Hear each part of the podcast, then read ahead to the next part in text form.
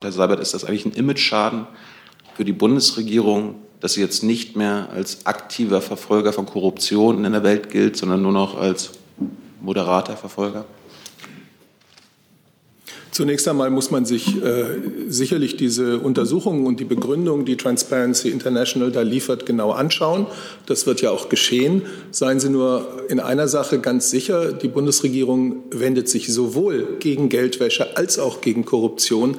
Beides äh, sind aus unserer Sicht bekämpfenswerte ähm, Vorgänge und äh, beides, äh, gegen beides gehen wir entschieden vor, soweit es in den Möglichkeiten der Bundesregierung liegt. Liebe Kolleginnen und Kollegen, wir beginnen sehr pünktlich, denn wir müssen heute auch etwas früher aufhören. Herzlich willkommen erst einmal in der Bundespressekonferenz. Herzlich willkommen an Regierungssprecher Steffen Seibert und die Sprecherinnen und Sprecher der Bundesministerien zu dieser Regierungspressekonferenz. Ein kurzer Hinweis vorab. Wir sind eine regierungsunabhängige Organisation und veranstalten an dieser Stelle Pressekonferenzen, bei der unsere Mitglieder und die Mitglieder des Vereins der ausländischen Presse ihre Fragen stellen können. Wir werden begleitet von Gebärdendolmetscherinnen. Das sind Annika Reusch und Bernadette Peterka, die auf Phoenix zu sehen sind. Ein Dank an Phoenix für diese Dolmetschung. Wie gesagt, wir haben heute maximal Zeit bis 13.50 Uhr. Dann zumindest muss Herr Seibert weg. Ähm, und eine neue Sprecherin des BMAS, Frau Prühl, die sich zu Beginn kurz vorstellt weil heute Ihre Premiere ist. Herzlich willkommen. Genau. Simone Prühl mein Name. Ich werde ab heute von Zeit zu Zeit für das BMAS sprechen. Ich bin seit Juli in der Pressestelle beschäftigt, war zuvor einige Jahre als Redenschreiberin tätig, einige Jahre in, auch im Pressebereich in Vereinen und Verbänden und freue mich auf die neue Aufgabe. Alles Gute und herzlich willkommen hier an dieser Stelle. Wir freuen uns, dass Sie hier sind und wir beginnen mit dem Bericht aus dem Kabinett. Ja, äh, guten Tag, meine Damen und Herren. Bitte erst einmal um Verständnis dafür, dass ich heute mal nicht unbeschränkt bei Ihnen bleiben kann und stürze mich sofort in den Bericht aus dem Kabinett. Es geht los mit einem Gesetzentwurf, der die strafrechtliche Bekämpfung der Geldwäsche verbessern soll, eingebracht natürlich vom Bundesjustizministerium. Geldwäsche ist ein bedeutendes Problem äh, auf nationaler, auf europäischer, auch auf globaler Ebene. Geldwäsche wird von Straftätern genutzt, um ihre kriminellen Profite zu verschleiern und um schmutziges Geld in den legalen Wirtschaftskreislauf einzuschleusen. Konkret ist Folgendes geplant. Der bisher sehr komplexe Tatbestand der Geldwäsche wird durch eine klare neue Strafvorschrift ersetzt und auch deutlich erweitert. Und das hat zur Folge, dass es künftig wesentlich einfacher sein wird, Geldwäsche nachzuweisen. Und äh, es wird auch für Staatsanwaltschaften und Gerichte erheblich leichter, Geldwäsche, wie gesagt, nachzuweisen und die Täter konsequent zur Verantwortung zu ziehen. Das zweite Thema, Entwurf eines, zur Entwurf eines Gesetzentwurfs zur Fortentwicklung des Sanierungs- und Insolvenzrechts. Ähm, auch das hat das Kabinett heute beschlossen. Das deutsche Sanierungs- und Insolvenzrecht soll modernisiert werden, soll wirksamer gemacht werden. Es wird im Wesentlichen ein Rechtsrahmen geschaffen, der es Unternehmen ermöglicht, wenn, wenn Insolvenz droht, also noch nicht eingetreten ist, sondern Zahlungsunfähigkeit droht, dann außerhalb eines Insolvenzverfahrens zu sanieren, auf Grundlage eines Restrukturierungsplans, dem ihre Gläubiger mehrheitlich zugestimmt haben. Außerdem werden im Zusammenhang mit den wirtschaftlichen Folgen der Corona-Pandemie befristete Sonderregelungen geschaffen, die Sanierung erleichtern sollen. Und außerdem sieht der Gesetzentwurf Regelungen zur Digitalisierung des Insolvenzverfahrens vor. Die Bundesfamilienministerin und auch Bundesjugendministerin hat dann eine Änderung des Jugendschutzgesetzes ins Kabinett eingebracht, die auch beschlossen wurde. Da geht es im Wesentlichen darum, das Jugendmediengesetz äh, ja in die heutige Zeit und in die heutige Realität äh, der Nutzung von Medien durch Kinder und Jugendliche zu bringen. Äh, heute sind fast alle Jugendlichen online. Schon von den sechs- bis siebenjährigen Grundschulkindern wissen wir, dass ein Drittel von ihnen regelmäßig das Internet nutzt. Kinder sind in den sozialen Netzwerken aktiv, schauen sich Videos und Serien an, verbringen mit digitalen Spielen einen Teil ihrer Freizeit. Und all das äh, soll auch abgedeckt werden von diesem geänderten Jugendschutzgesetz. Denn Kinder haben ein Recht auf Teilhabe an digitalen Medien, aber sie haben eben, aber dies ist eben auch in einem geschützten Rahmen zu gewährleisten. Konkret sieht der Gesetzentwurf unter anderem folgende Regelungen vor. Äh, für Kinder und Jugendliche relevante Internetdienste werden verpflichtet, angemessene und wirksame strukturelle Vorsorgemaßnahmen zu treffen. Zweitens, die Regelungen zur Alterskennzeichnung für Computerspiele und für Filme werden modernisiert und sie werden künftig Eltern, Fachkräften, aber auch den Kindern und Jugendlichen selbst wieder verlässliche Orientierung geben. Interaktionsrisiken, ich nenne mal Cybermobbing oder Hate Speech, werden in den Schutzzweck dieses Gesetzes mit einbezogen und es wird auch für konsequente Rechtsdurchsetzung gesorgt und das auch mit Blick auf Anbieter, die ihren äh, Sitz nicht in Deutschland haben. Wenn ein Anbieter seinen Pflichten nicht nachkommt, kann das die Zahlung eines Buchgeldes, Bußgeldes nach sich ziehen. Die bisherige Bundesprüfstelle für jugendgefährdende Medien wird weiterentwickelt zur Bundeszentrale für Kinder- und Jugendmedienschutz. Und zuletzt hat sich äh, dann das Kabinett auch noch ähm, mit der Musterquarantäneverordnung, jetzt sind wir beim Thema Corona, äh, äh, befasst. Wie Sie wissen, fällt es in die Zuständigkeit der Länder, Vorschriften zu Quarantänemaßnahmen für Einreisende und Rückreisende aus Risikogebieten außerhalb Deutschlands zu erlassen. Bund und Länder hatten Ende August beschlossen, die derzeit geltenden Quarantäneregelungen weiterzuentwickeln. Das ist nun geschehen. Äh, Im Interesse einer möglichst einheitlichen bundesweiten Regelung äh, wurde eine neue Musterquarantäneverordnung erstellt. Das ist eine gemeinsame Arbeitshilfe für alle Länder, auf deren Basis die Länder dann im Rahmen ihrer Zuständigkeiten entsprechende eigene Regelungen erlassen. Die können dann allerdings auch länderspezifisch notwendige Unterschiede ausweisen. Auf jeden Fall Einreisende müssen die Bestimmungen des für sie zuständigen Bundeslandes beachten. So, also für den Zeitpunkt des Inkrafttretens, der ja Sie auch interessiert, gilt dieses. Die Regeln treten zu dem Zeitpunkt in Kraft, an dem die Länder ihre jeweiligen Länderverordnungen anpassen. Und auch da müssen eben die Bestimmungen des jeweiligen Bundeslandes beachtet werden. Es ist jedoch geplant, dass die Regelungen der verschiedenen Länder in der Regel zum 8. November dieses Jahres in Kraft treten. So. Ach nein, ich habe eins vergessen, Entschuldigung. Ähm, da war noch was, ich wusste es. Der Zwischenbericht der Bundesregierung zur Umsetzung des zweiten nationalen Aktionsplans im Rahmen der Teilnahme an der Open Government Partnership. Äh, die Open Government Partnership gibt es seit 2011. Seit 2016 ist Deutschland dabei, ein Zusammenschluss von 78 Staaten für Transparenz und Teilhabe, für die Bekämpfung von Korruption und für die Nutzung neuer Technologien zur Lösung gesellschaftlicher Herausforderungen. Es gibt da einen nationalen Aktionsplan, einen zweiten, dessen Leitmotive Zusammenarbeit und regionale Innovationsfähigkeit sind, der neun Verpflichtungen erhält und die entsprechenden Maßnahmen der einzelnen Ressorts. Zu den konkreten Maßnahmen gehört zum Beispiel, dass das Auswärtige Amt Dialogveranstaltungen zur Außenpolitik äh, durchführt, dass äh, der Bund regionale Open Government Labore durch das BMI fördert, dass junge Menschen beteiligt werden bei der Entwicklung und Umsetzung der Jugendstrategie der Bundesregierung durch das Jugendministerium. Dieser Zwischenbericht zur Halbzeit des zweiten nationalen Aktionsplans beleuchtet nun also den Fortschritt bei der Erreichung der Verpflichtungen und zeigt, dass wir da auf einem sehr guten Weg sind.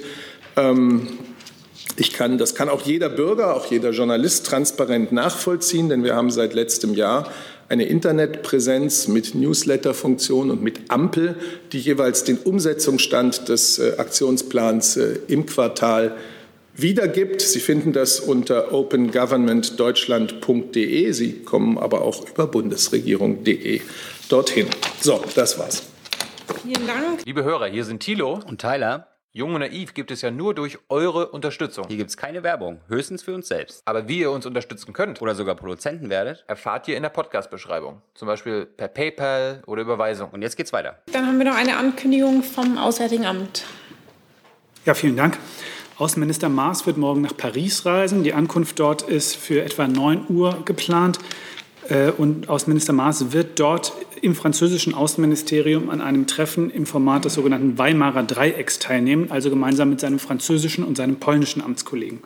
Nach dem Gespräch ist um etwa 11.30 Uhr eine gemeinsame, gemeinsame Pressekonferenz der drei Außenminister geplant. Nach der Pressekonferenz ist noch ein Arbeitsmittagessen der drei Außenminister angesetzt, bevor es zurück nach Berlin geht. Hier ist die Ankunft für etwa 15.30 Uhr geplant.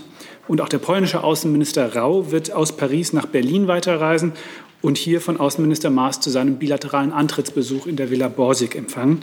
Vor dem Gespräch mit Außenminister Rau ist hier eine gemeinsame Pressebegegnung geplant, äh, die Sie auf den Twitter, Facebook und Instagram-Account des Auswärtigen Amts in deutscher Sprache und auf unserem englischsprachigen Twitter-Account auch in polnischer Sprache verfolgen können. Vielen Dank. Vielen Dank. Ein kurzer Hinweis für die digitalen Kollegen. Ich weiß nicht, ob es ein Problem digital gibt, aber es reicht, wenn Sie mir Ihre Fragen einmal schicken, sonst wird es hier sehr unübersichtlich. Ähm, ich ziehe jetzt eine Frage vor, die zeitkritisch ist. Herr Jolkfer. Nein? Okay, gut. Dann gehen wir erstmal die Kabinettsthemen durch. Thema Geldwäsche, gibt es dazu Fragen? Ja, dann Herr Jolkfer. Aber das ist nicht die eigentliche Frage. Äh, meine Frage ist okay. Also zur Geldwäsche würde mich interessieren, ich weiß nicht, welches Ressort zuständig ist. Ähm, hat, äh, hat das äh, Gesetz im Visier auch ausländische äh, Kriminelle, die Geldwäsche betreiben in Deutschland, zum Beispiel durch, mit Hilfe des recht liberalen Immobilienmarktes äh, in, in Berlin oder anderen Städten? Äh, genauer oder konkret gefragt, ist es beabsichtigt, die Barzahlung bei Immobiliengeschäften äh, zu verbieten oder zu begrenzen? Genau, also vielen Dank für die Frage. Der Entwurf, äh, der heute im Kabinett beschlossen worden ist, betrifft die strafrechtliche Bekämpfung der Geldwäsche. Ähm, und ich habe aber den Eindruck, dass Ihre Frage eher auf die Geldwäscheprävention äh, abzielt. Und insofern möchte da vielleicht das Finanzministerium was zu sagen.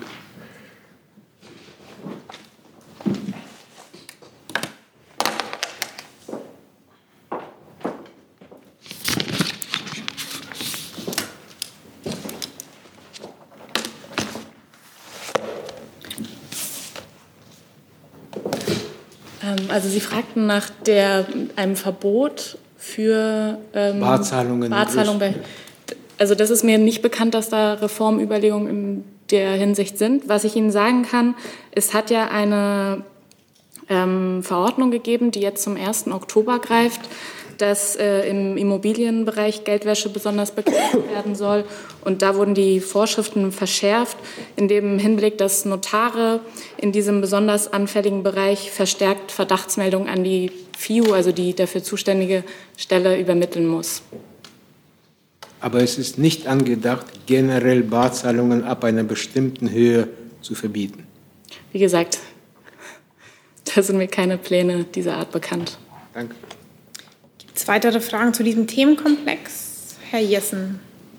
Ja, der, äh, gekoppelt auf der einen Seite, ähm, Korrupt, also Geldwäsche soll äh, bekämpft werden.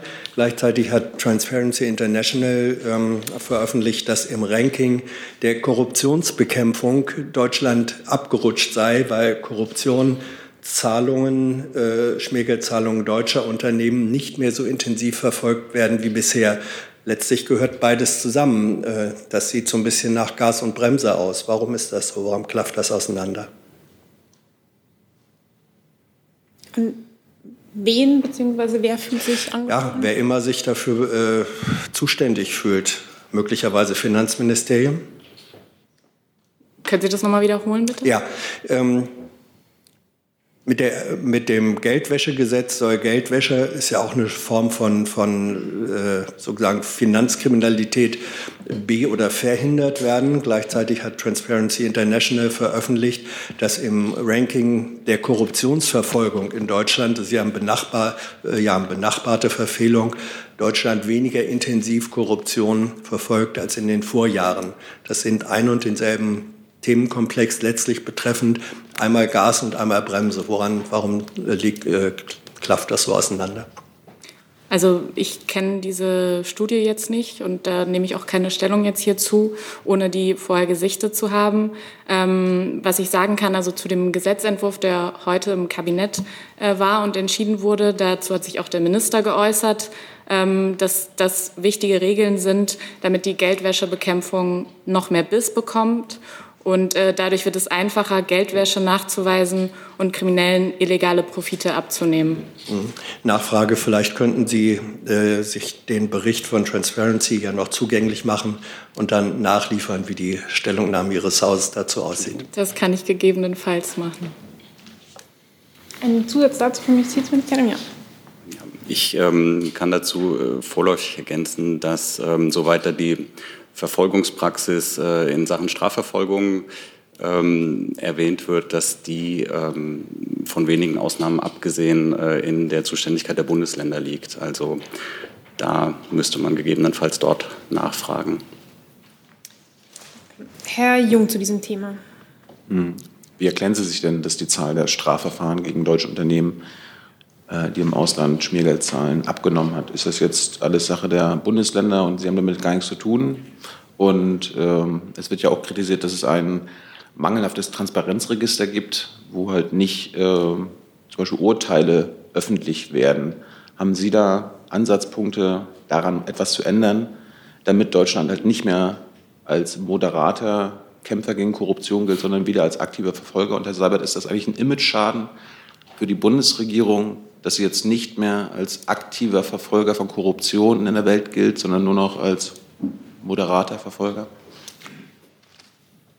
Zunächst einmal muss man sich äh, sicherlich diese Untersuchungen und die Begründung, die Transparency International da liefert, genau anschauen. Das wird ja auch geschehen. Seien Sie nur in einer Sache ganz sicher, die Bundesregierung wendet sich sowohl gegen Geldwäsche als auch gegen Korruption. Beides äh, sind aus unserer Sicht bekämpfenswerte ähm, Vorgänge und äh, beides, äh, gegen beides gehen wir entschieden vor, soweit es in den Möglichkeiten der Bundesregierung liegt. Ja, also wenn Korruptionsstraftaten vorliegen, dann sind die Staatsanwaltschaften, die Staatsver Strafverfolgungsbehörden gesetzlich dazu verpflichtet, äh, diese Straftaten zu verfolgen. Die Durchführung der Strafverfolgung und deren Organisation liegt tatsächlich in dem Bereich aber in der Hand der Bundesländer. Deswegen kann ich für die nicht sprechen. Dann gehe ich zu dem nächsten Thema Insolvenzrecht und habe dazu eine ganze Reihe an Fragen digital, die ich jetzt erstmal aufrufe, unter anderem an das Justizministerium auch. Frau Herzog von der DPA fragt äh, zu dieser Reform, haben Sie ursprünglich einen Entwurf im generischen Feminin vorgelegt? Das Kabinett hat ihn heute im Maskulinum verabschiedet. Sie haben ihn also sprachlich überarbeitet. Warum? Und an das äh, Innenministerium ist dies auf Ihr Drängen geschehen. Sie hatten ja verfassungsrechtliche Bedenken geäußert. Ja, vielen Dank für die Frage. Ähm, Herr Seibert hat ja zu dem Entwurf schon einiges gesagt. Ich möchte ganz kurz grundsätzlich noch mal sagen, worum es dabei geht. Also wir wollen mit diesem Entwurf einen modernen und effektiven Rahmen für die Unternehmenssanierung vorschlagen. Unternehmen, die ihren Gläubigerinnen und Gläubigern eine realistische Sanierungsperspektive aufzeigen können, sollen ihr Sanierungskonzept auch außerhalb eines Insolvenzverfahrens durchsetzen können. Von diesen neuen Möglichkeiten sollen insbesondere Unternehmen profitieren können, die unter den wirtschaftlichen Folgen der Corona-Pandemie leiden. Also es ist für uns ohnehin ein sehr wichtiges Vorhaben. Und angesichts der Corona-Pandemie hat das noch einmal an zusätzlichem Gewicht bekommen. Es ist also für uns ein Vorhaben von enormer politischer ähm, Priorität.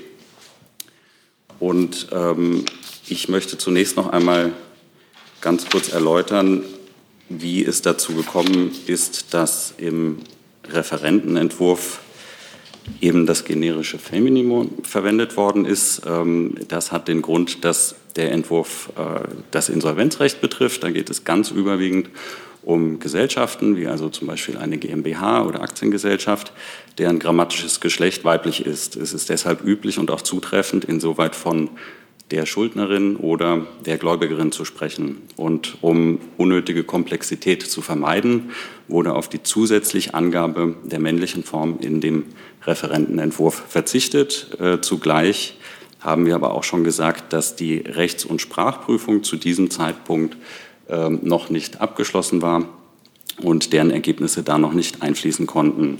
Jetzt zu den Gründen, warum der heute veröffentlichte Entwurf das generische Maskulinum verwendet. Äh, wie ich bereits gesagt habe, hat das Vorhaben für uns eine hohe politische Priorität. Und um möglichst rasch eine Einigung im Ressortkreis zu erzielen, äh, haben wir nun das generische Maskulinum verwendet. Äh, diese Variante wird im Handbuch der Rechtsförmlichkeit ausdrücklich zugelassen und als herkömmlich bezeichnet. Aus dieser Formulierung herkömmlich ergibt sich allerdings zugleich, dass grundsätzlich auch andere Möglichkeiten zulässig sein können. Die zweite Frage war ans Innenministerium. Ja, ich kann ja noch mal anknüpfen an das, was ich bereits am Montag hier gesagt habe. Ich will das auch nicht wiederholen. Wir hatten ja deutlich gemacht, was die sachlichen Argumente waren, warum wir diesem Gesetzentwurf in der Fassung widersprochen haben. Äh, zwischenzeitlich konnte man in der Berichterstattung die ein oder andere Kommentierung äh, lesen. Deswegen gibt es mir Gelegenheit, das auch noch mal äh, einzuordnen. Also dem Bundesinnenminister und auch dem Bundesinnenministerium ist sehr bewusst, dass Sprache im Laufe der Zeit auch einer gesellschaftlichen äh, und einem politischen Wandel unterliegt oder unterliegen kann. Ähm, es ist aber nicht Aufgabe des Verfassungsministeriums, diese gesellschaftlichen Debatten aktiv voranzutreiben oder aufzuhalten. Äh, die, der Widerspruch äh, gegen den vorgelegten Entwurf erfolgte aus rein formalen Gründen. Äh, denn das ist die Aufgabe des Verfassungsministeriums im Rahmen von Ressortanhörungen darauf zu achten, dass die Gesetze den geltenden Regelungen entsprechen und dann auch rechtssicher zur Anwendung kommen können. Damit ist allerdings keine gesellschaftspolitische Positionierung des BMI oder des Bundesinnenministers verbunden. Äh, der Bundesinnenminister äh, legt Wert darauf, dass im Hinblick auf eine sich gegebenenfalls im Laufe der Zeit verändernde Sprache zunächst ein gesellschaftspolitischer Konsens oder zumindest eine Klarheit hergestellt wird, bevor Gesetze in, der, in einer anderen als der bisher üblichen Form abgefasst werden. Das ist der Kern unseres Anliegens und aus diesen formalen Gründen haben wir dem widersprochen. Aber inzwischen, äh, wie der Kollege ausgeführt hat, ist ja im Ressortkreis Einigkeit hergestellt worden.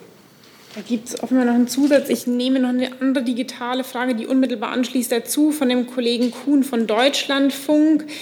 Ähm, das generische Femininum ist weitestgehend verschwunden, aber es ist einmal von Geschäftsführerinnen und mehrmals von Gläubigerinnen die Rede, ob das einer bestimmten Logik folgt. Also ich kann äh, zunächst nur noch einmal darauf hinweisen, dass unsere, ich habe ja unsere Gründe erläutert. Ähm, es sind fachbezogene Gründe gewesen, äh, hier diese Form zu wählen. Äh, die vom Innenministerium vorgetragene Auffassung wird von uns nicht geteilt. Und ähm, es geht uns darum, aus fachlichen Gründen wurde dieser Vorschlag gewählt. Ähm, und ich möchte auch noch mal darauf hinweisen, die, der Entwurf ist seit 19. September äh, veröffentlicht. Die Stellungnahmen aus den Verbänden, die uns dazu erreicht haben, sind durchweg positiv. Der Entwurf wird fachlich hoch gelobt.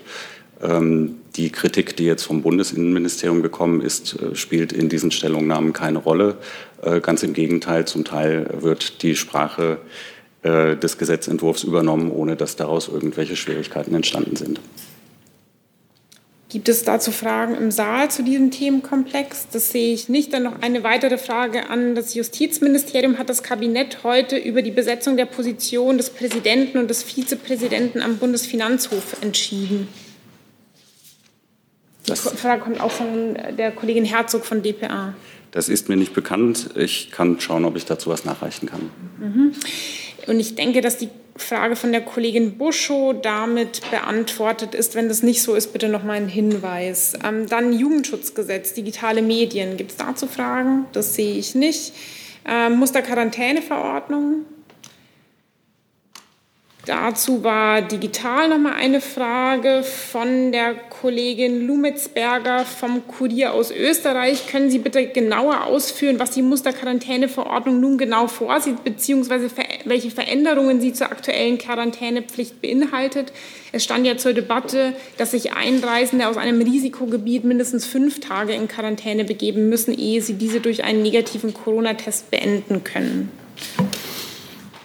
Also ich kann die Grundzüge dazu mal äh, vorgeben und gegebenenfalls könnte der Kollege aus dem Gesundheitsministerium ja noch ergänzen. Unser gemeinsames Ziel ist, neue Infektionsherde in Deutschland durch Einreisen nach Deutschland äh, zu verhindern. Und deswegen halten wir grundsätzlich an der Pflicht fest, dass jemand nach Einreise aus Risikogebieten sich in Selbstisolation begibt. Reisende, die aus dem Ausland einreisen und sich innerhalb der letzten zehn Tage vor der Einreise in einem vom RKI so eingestuften Risikogebiet aufgehalten haben, sind verpflichtet, sich unverzüglich nach der Einreise in Quarantäne zu begeben und diese aufrechtzuerhalten für einen Zeitraum von zehn Tagen nach ihrer Einreise. Außerdem sind sie verpflichtet, unverzüglich nach der Einreise die für sie zuständige Behörde zu kontaktieren und auf diese bestehende Quarantänepflicht hinzuweisen. Die Quarantäne endet frühestens, grundsätzlich frühestens fünf Tage nach der Einreise, wenn der Person ein negatives Testergebnis vorliegt. Das bestätigt, dass keine Corona-Infektion äh, besteht. Und dieser Test darf frühestens am fünften Tag nach der Einreise durchgeführt werden und er muss nach der Testung zehn Tage aufbewahrt werden. Und auch bei Vorliegen eines negativen Testergebnisses müssen Betroffene die zuständige Behörde unverzüglich informieren. Bei einem äh, positiven äh, Verlauf natürlich sowieso. Ähm, und äh, zur Durchführung eines weiteren Tests eine Arztpraxis oder ein Testzentrum aufsuchen. Das ist jetzt bei negativem Testergebnis, wenn binnen zehn Tagen nach der Einreise noch einmal Covid-19-typische Symptome auftreten. Dann noch ein letztes Kabinettsthema ist offen, der zweite nationale Aktionsplan Open Government Partnership Dazu sehe ich keine Fragen. Dann mit einem neuen Thema Herr Jolkfer. Ja, Herr Seibert oder Herr Bürger, ich äh, hätte gerne einen Kommentar zu der Aussage des russischen Außenministers, beziehungsweise zu zwei Aussagen. Gestern hat er äh, gedroht, den Dialog mit äh, europäischen Persönlichkeiten und europäischen Politikern ganz abzubrechen, äh, weil er beleidigt ist äh, durch die Aussagen von Frau von der Leyen, die Russland die Möglichkeit oder die Fähigkeit zu einer Partnerschaft abgesprochen hat. Äh, wie bewertet die Bundesregierung diese Drohung von äh, Herrn Lavrov? Und äh, die zweite folgte heute ähm, mit der Ankündigung von spiegelähnlichen oder spiegelbildlichen Antworten auf die angedrohten EU-Sanktionen im Fall Nawalny. Also ich möchte die ähm, Äußerungen äh, des russischen Außenministers nicht kommentieren. Die Haltung der Bundesregierung ähm, zu dem Vorgang haben wir in den letzten Tagen immer wieder deutlich gemacht. Es hat eine ähm, große Einigkeit gegeben beim Treffen der EU-Außenminister am Montag, dass die, äh, der Einsatz eines äh, Nervenkampfstoffs gegen Herrn Nawalny in Russland äh, nicht ohne Konsequenzen bleiben kann. Und ähm, auf dieser Basis laufen jetzt in Brüssel auch die Beratungen zur, zur Umsetzung dessen, was dort vorgeschlagen wurde, äh, nämlich gezielte Sanktionen gegen Einzelpersonen. Und äh, diesen, äh, ja, diese, die Ergebnisse dieser Beratungen werden Sie auch sehr zügig ähm, sehen. Aber die Bundesregierung ist doch immer wieder dafür, um einen Dialog mit äh, Russland aufrechtzuerhalten. Und äh, was passiert jetzt, wenn, wenn Russland einfach auf äh, Stumm schaltet?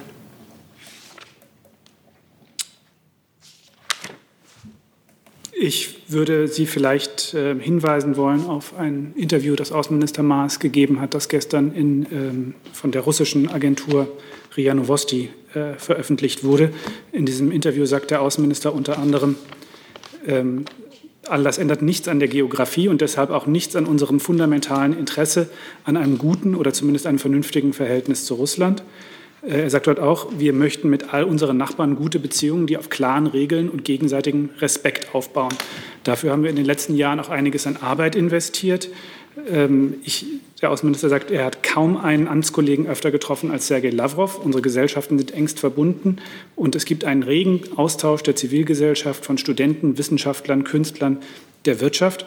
Aber es ist kein Geheimnis, dass unser zwischenstaatliches Verhältnis durch eine Reihe von Vorfällen, angefangen beim Bundestagshack bis hin zur Ermordung eines Georgiers in Berlin, die aktuell in Deutschland vor, äh, vor Gericht verhandelt wird, belastet wird.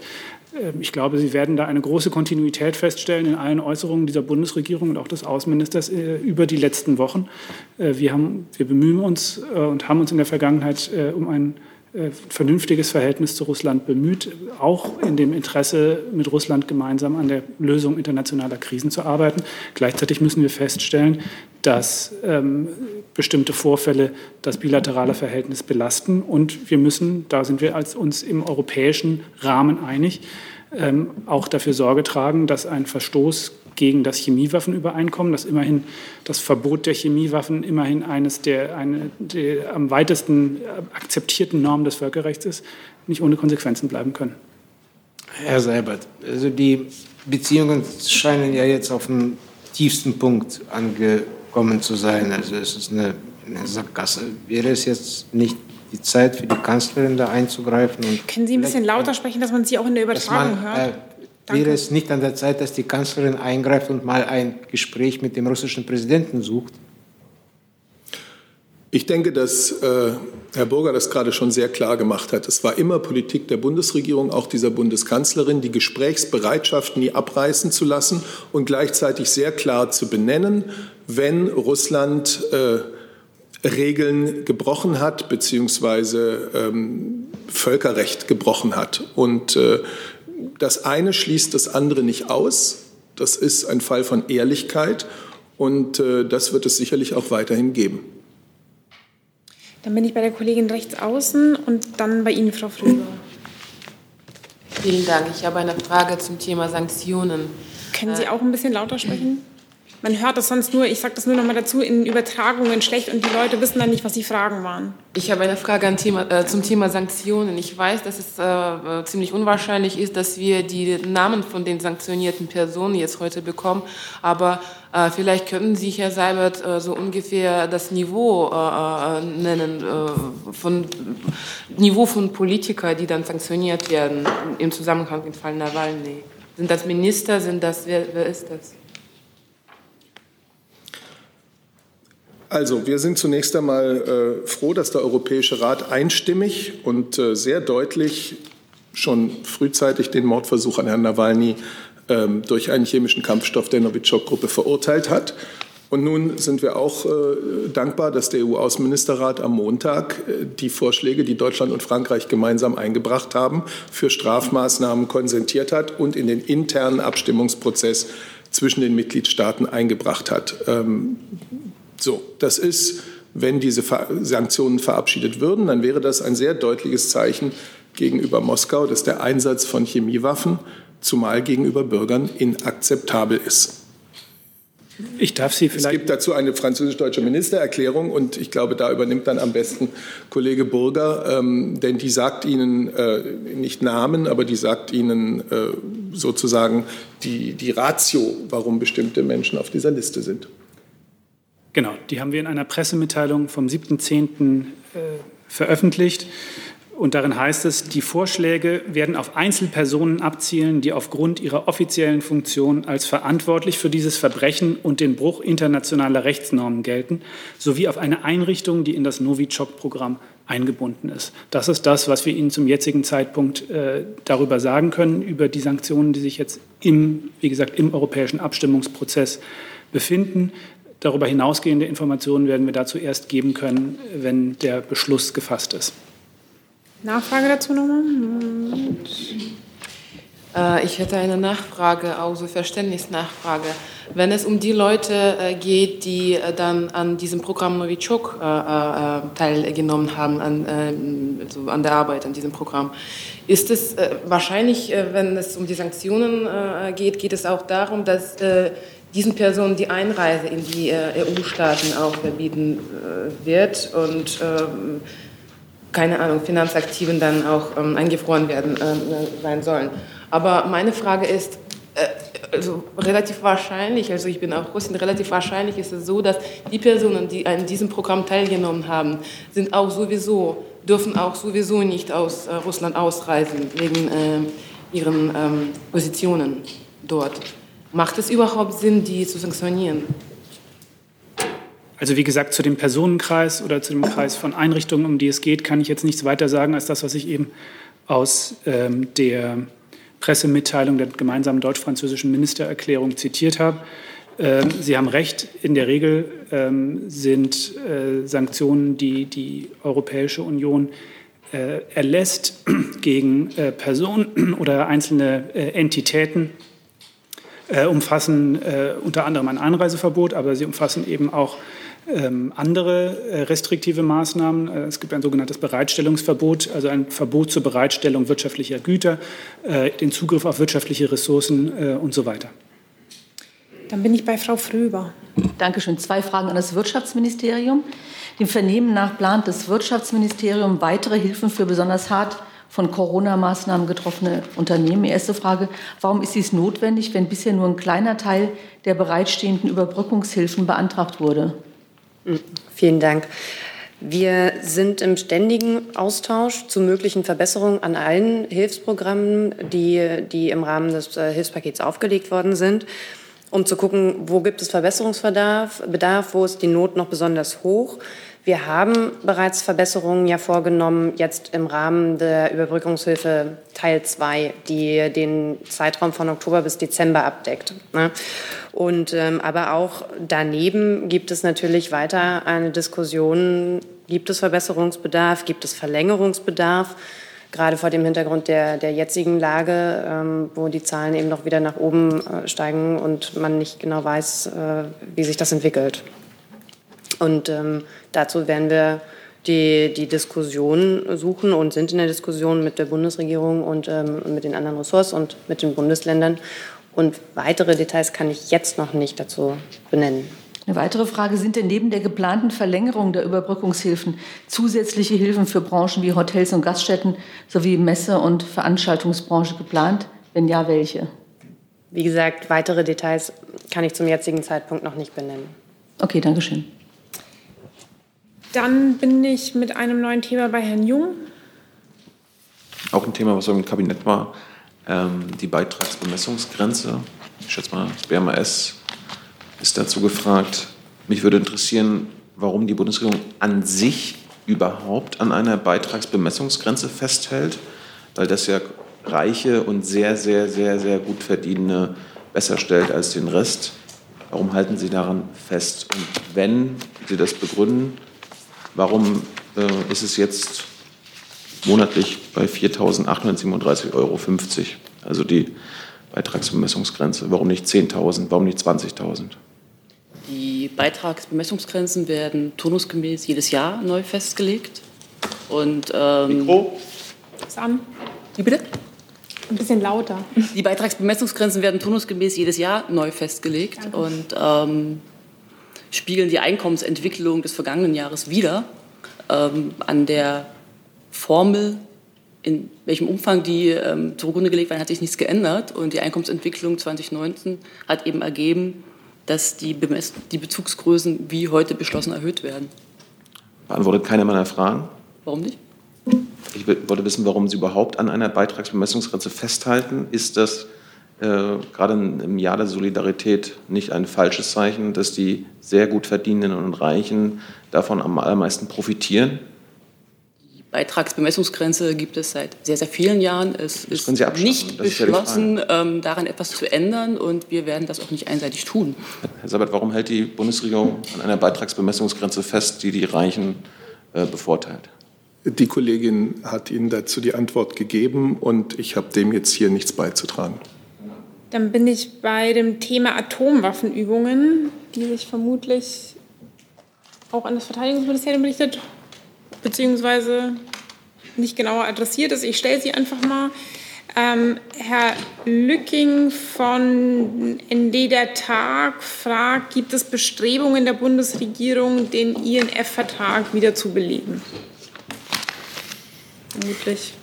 AA, Herr Seibert. Also am INF-Vertrag war ja die Bundesrepublik nicht als Vertragspartner äh, beteiligt, sondern das war ein Vertrag, äh, der damals zwischen den USA und der Sowjetunion geschlossen wurde. Wir haben uns äh, ja, in, vergangenen, in den vergangenen zwei Jahren intensiv dafür eingesetzt, diesen Vertrag, ähm, dass dieser Vertrag erhalten wird. Das ist nicht gelungen. Pardon. Das ist nicht gelungen, ähm, maßgeblich, äh, weil Russland ähm, den Vertrag durch die Entwicklung und äh, Stationierung ähm, neuer Mittelstreckenraketen äh, ja, seit, einiger, seit einigen Jahren verletzt hat und nicht äh, die notwendigen Schritte ergriffen hat, wieder zur Vertragstreue zurückzukehren.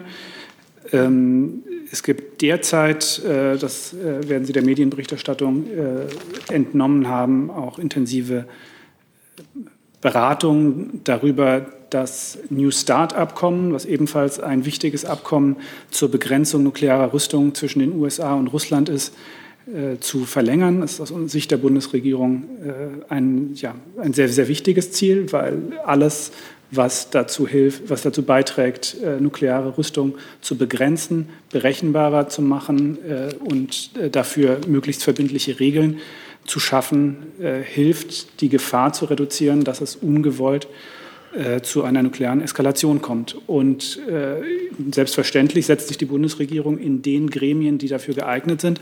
Das ist aus Sicht der Bundesregierung insbesondere das äh, Nichtverbreitungs-, der Nichtverbreitungsvertrag und die regelmäßigen Überprüfungskonferenzen zum Nichtverbreitungsvertrag dafür ein, das nukleare Rüstungskontroll- und Abrüstungsregime wieder zu stärken und äh, ja, neue Regelwerke, ähm, ja, Anstöße für neue Regelwerke zu geben, äh, um den, Gefahr, den, den, den, gefährlichen Trend der letzten Jahre, dass eben immer mehr äh, Vertragswerke gekündigt und abgebaut werden, statt äh, neue Regeln zur Rüstungsbegrenzung einzuführen, um das umzukehren. Vielen Dank. Ich würde jetzt noch ähm, so, um, um, das Ganze zu strukturieren, die dringlichen Fragen an Herrn Seibert vorziehen. Ich habe digital auch noch welche ans BMI. Und die erste bezieht sich nochmal auf die Quarantäneverordnung. Nachträglich kommen nochmal von Frau Herzog von der DPA. Welche Erkenntnis hat die Bundesregierung über den Stellenwert unterschiedlicher Infektionsquellen? Sie führt auf Auslandsreisen, Feiern, Nahverkehr, in, inländische Risikogebiete. Ähm, genau. Gut, also ich bin ganz froh, dass man noch mal zu dem Thema Corona zurückkehrt, was ja möglicherweise politisch heute das Wichtigste in Deutschland ist, wenn es hier auch noch kaum eine Rolle gespielt hat. Ich will ganz kurz, vielleicht in 22 Minuten beginnt die Beratung der Bundeskanzlerin mit den Ministerpräsidenten und Ministerpräsidentinnen. Vielleicht dazu noch einmal was sagen. Ich habe hier am Montag gesagt, und äh, die Zahlen äh, zeigen das ja täglich stärker, wir sind in einer ernsten Lage rapide steigende Infektionszahlen, und zwar beinahe überall, wenn auch regional, auf ganz unterschiedlichem Niveau. Und da kommen wir jetzt zur Beantwortung dieser Frage. Das sind Infektionen, die zum allergrößten Teil hier im Lande entstanden sind und eben nicht bei Auslandsreisen, wie das noch äh, vor Wochen und Monaten der Fall war. Zum allergrößten Teil hier im Lande entstandene Infektionen. Und wenn Sie auf die Ballungsräume schauen, wir sind ja selber hier in Berlin in einem, dann ist stellenweise die Entwicklung der Zahlen äh, schon über den Punkt hinausgegangen, an dem die Gesundheitsämter die zentrale Aufgabe der Kontaktnachverfolgung noch erfüllen können. Und wo das so weit ist, da schießen die Infektionszahlen auch weiter in die Höhe, und zwar unkontrolliert. Wir wollen und müssen also dringend zurück zu einem Niveau von Neuinfektionen, bei dem diese Kontaktnachverfolgung in jedem einzelnen individuellen Fall möglich ist, weil nur dann Infektionsketten unterbrochen werden können und weil wir nur dann eben wieder von Fall zu Fall kontrollieren können. Das ist die Situation und in dieser Situation ähm, wird das heute natürlich eine schwierige Beratung. Ähm, noch davon ist die Bundesregierung überzeugt, können wir die Verbreitung des Virus wieder eindämmen. Aber dafür müssen wir verstehen, an welchem Punkt wir uns jetzt befinden und müssen auch konsequent handeln. Die Bundeskanzlerin wird sich in der gleich beginnenden Beratung für bestmögliche Ergebnisse einsetzen, ähm, für ein Handeln, das dem Ernst der Lage angemessen ist und der Dringlichkeit der Aufgabe. Es geht um die Sache. Einheitlichkeit ist wünschenswert, aber Einheitlichkeit ist auch kein Selbstzweck. Und es ist nicht gesichert, dass alle Teilnehmer heute zu gleichen Überzeugungen kommen. Es ist jedenfalls eine wichtige Beratung mit Blick auf den Herbst, auf den Winter, auf das Weihnachtsfest, das wir alle miteinander verbringen werden. Gibt es weitere Fragen dazu, Herr Jessen? Ja, gleichwohl ähm, ans Gesundheitsministerium. Äh, es geht um die neue Corona-Testverordnung, die morgen in Kraft tritt. Das hat Herr Spahn heute erklärt. Ähm, eine der Maßnahmen oder Ziele ist, ähm, dass vermehrt konzentriert getestet wird im Gesundheitsbereich, in äh, Altenheimen, bei Risikogruppen und dass die Zahl der Teste deutlich ausgeweitet werden soll bis hin in den mehrfachen Millionenbereich, auch durch Antigen-Schnelltests. Die Frage, die sich daraus ergibt, wer soll diese Teste praktisch durchführen? Weil auch die Antigen-Schnelltests müssen von, soweit ich weiß, medizinisch geschultem Personal durchgeführt werden. Das ist kein Selbsttest. Jetzt laufen die Praxen zum Teil schon über die PCR-Tests. Wer soll das in Zukunft machen? Ja, also wie Sie schon äh, gesagt haben, die ähm, neue Testverordnung oder die angepasste Testverordnung tritt morgen in Kraft und ergänzt vor allem die bisherige Strategie um Schnelltests. Und die sollen vor allem in Pflegeheimen und Krankenhäusern äh, zum Einsatz kommen. Und die können dann direkt dort zum Einsatz kommen, ja, weil man dafür, äh, weil die eben auch außerhalb eines Labors ausgewertet ähm, werden können. Nichtsdestotrotz muss das Personal dafür geschult werden, da haben Sie völlig recht, aber diese Tests können direkt in den Einrichtungen durchgeführt werden. Und das ist eben ein Baustein, um äh, die äh, Teststrategie äh, jetzt nochmal anzupassen und um auch ähm, mehr Tests durchführen zu können, vor allem da, wo eben besonders vulnerable äh, Personen sich aufhalten. Dann noch eine letzte Nachfrage an Sie, Herr Seiber, zu diesem Thema. Ähm, die Kollegin Herzog hakt noch mal nach, was der Kenntnisstand der Bundesregierung über die Bedeutung dieser verschiedenen Infektionssorten im Inland, also sie bezieht sich konkret auf, auf das Inland sei, also Feiern, Verkehr, ich weiß nicht, was sie noch, Nahverkehr, innerländische Risikogebiete, das war die konkrete Frage, also ob man das priorisieren kann. Also zunächst einmal war die Frage ja, welche Rolle äh, Infektionen spielen, die aus dem Ausland hierher gebracht wurden. Das war in der Reisezeit im Sommer und kurz danach äh, ein großer Teil. Das ist jetzt nicht mehr der Fall. Das geht, glaube ich, auf etwa 10 Prozent zurück. Der Rest ist hier im Inland. Und ich kann es Ihnen jetzt nicht prozentual aufgliedern. Es gibt natürlich größere Einzelereignisse, aber es gibt eben auch äh, hier und da und dort die Infektionen, die daraus entstehen, dass Menschen einander eng begegnen, miteinander feiern. Äh, das heißt enge Kontakte und die spielen in dieser Phase der Pandemie natürlich eine große Rolle. Je mehr solcher engen Kontakte im Zusammenhang von Familienfeiern, von Festen, ähm, desto mehr Ansteckung. Das ist banal, aber wahr im Moment. Gibt es dringliche letzte Fragen an Herrn Seibert direkt? Das sehe ich nicht. Dann würde ich mit den Fragen an das Innenministerium weitermachen. Da sehe ich im Saal jetzt noch keine Meldung. Dann erst die digitalen. Einzelne Bundesländer können sich. Vielen Dank. Tschüss. Einzelne Bundesländer können sich mittlerweile eine Extremismusstudie innerhalb der Polizeien vorstellen und gehen diese auch an. Lehnt das BMI bundesweite Studien weiterhin ab?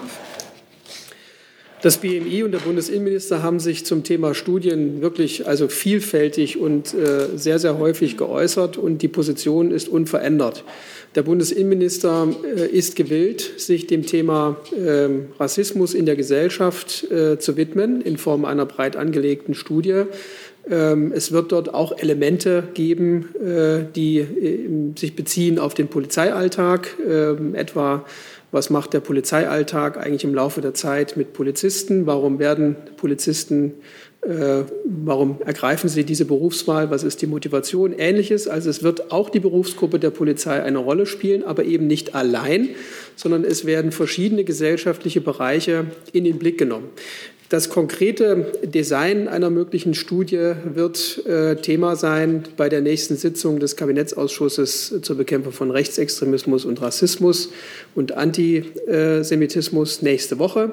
Und im Nachgang äh, werden sicherlich konkrete Informationen dazu zur Verfügung gestellt werden können. Dann noch eine Frage an das BMI. Wie ist der Stand bei der digitalen Einreiseanmeldung? Fragt die Kollegin Herzog von dpa nochmal. Ja, die digitale Einreiseanmeldung, äh, das war ja ein Auftrag des Bundesinnenministeriums, äh, eine technische Lösung ähm, herzustellen, mit der die Einreise aus einem Risikogebiet nach Deutschland auf digitalem Wege angemeldet oder registriert werden kann und dadurch das bisherige Papierverfahren mit den sogenannten Aussteigekarten zu ersetzen.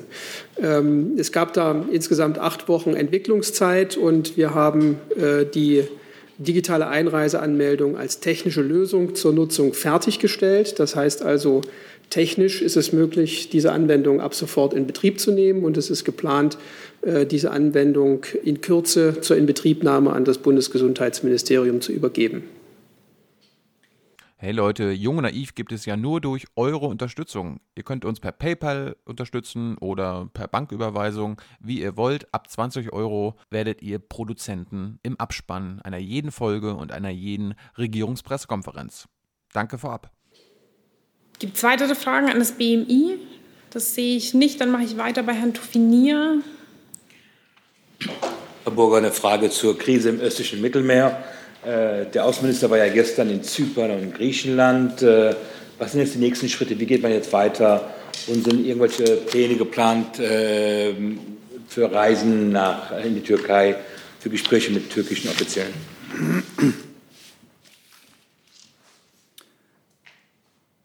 Ja, vielen Dank für die Frage. Ähm, der, Sie haben es richtig erwähnt, der Außenminister äh, ist gerade auf der Rückreise von äh, einem Besuch in Griechenland äh, und Zypern.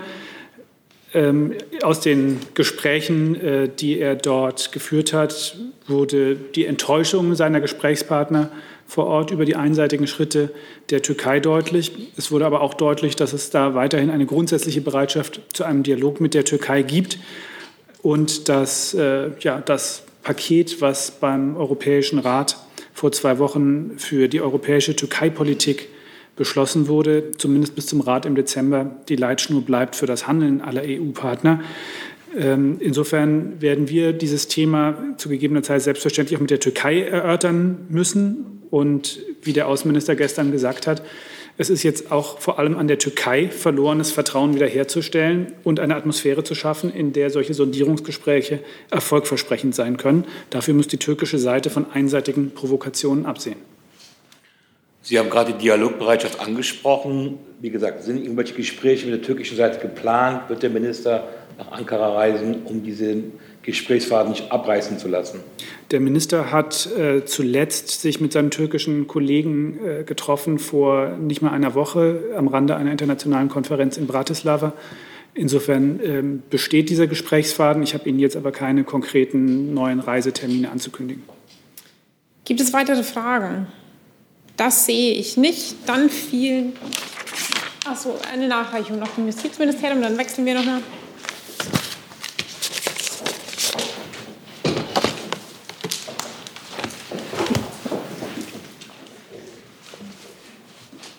So, es gab noch eine Frage von Frau Hert, wenn ich mich richtig erinnere, zum ähm, Bundes, zu der Bundesrichterwahl. Genau, ähm, also bei der Bundesrichterwahl am letzten Donnerstag haben die Mitglieder des Richterwahlausschusses aus der Liste der vorgeschlagenen Kandidatinnen und Kandidaten die neuen Richterinnen und Richter im Eingangsamt an das jeweilige Bundesgericht ähm, gewählt, nicht jedoch eine Präsidentin ein, bzw. einen Präsidenten oder eine Vizepräsidentin oder einen Vizepräsidenten oder auch einen Vorsitzenden Richter oder eine Vorsitzende Richterin. Zu gegebener Zeit wird die Bundesjustizministerin dem Kabinett einen Auswahlvorschlag für die Besetzung der jeweiligen Beförderungsämter vorlegen. Die Frage bezog sich konkret auf den Bundesfinanzhof. Das, das ist ja ein Bundesgericht. Ja, gut. Ähm, dann danke ich Ihnen für diesen relativ knappen Mittwochmittag und wünsche noch einen schönen Tag. Vielen Dank.